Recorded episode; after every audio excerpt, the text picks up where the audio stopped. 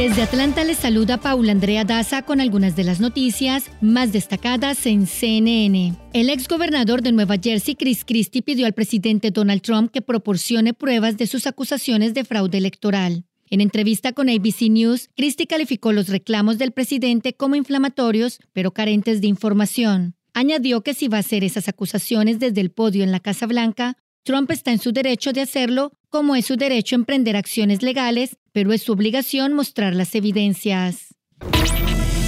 La policía de Filadelfia investiga un posible complot de ataque en el centro de convenciones de Pensilvania. Así lo reportó por primera vez WPVI, afiliada de CNN, que añadió que la policía recibió un dato sobre un grupo que viajó de Virginia a Pensilvania en un Hummer para desatar un ataque en el centro de convenciones.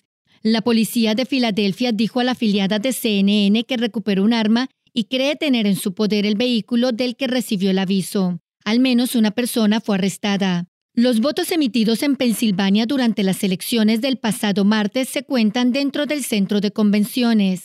La portavoz de la oficina del fiscal de Filadelfia, Jane Rowe, dijo que no se puede dar información en este punto de la investigación. CNN se ha comunicado también con el Departamento de Policía de Filadelfia el FBI, la Agencia de Alcohol, Tabaco, Armas de Fuego y Explosivos y el Centro de Convenciones en busca de más comentarios.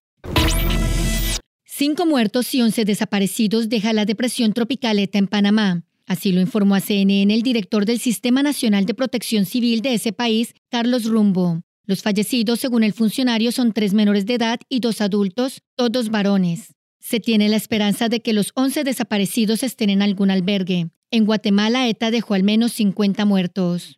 Les invitamos a escuchar el podcast Coronavirus Realidad versus Ficción con el doctor Elmer Huerta, oncólogo y especialista en salud pública. Son segmentos informativos diarios que les ayudarán a entender mejor este virus. Recuerden que pueden escucharlo gratis en su plataforma de podcast favorita.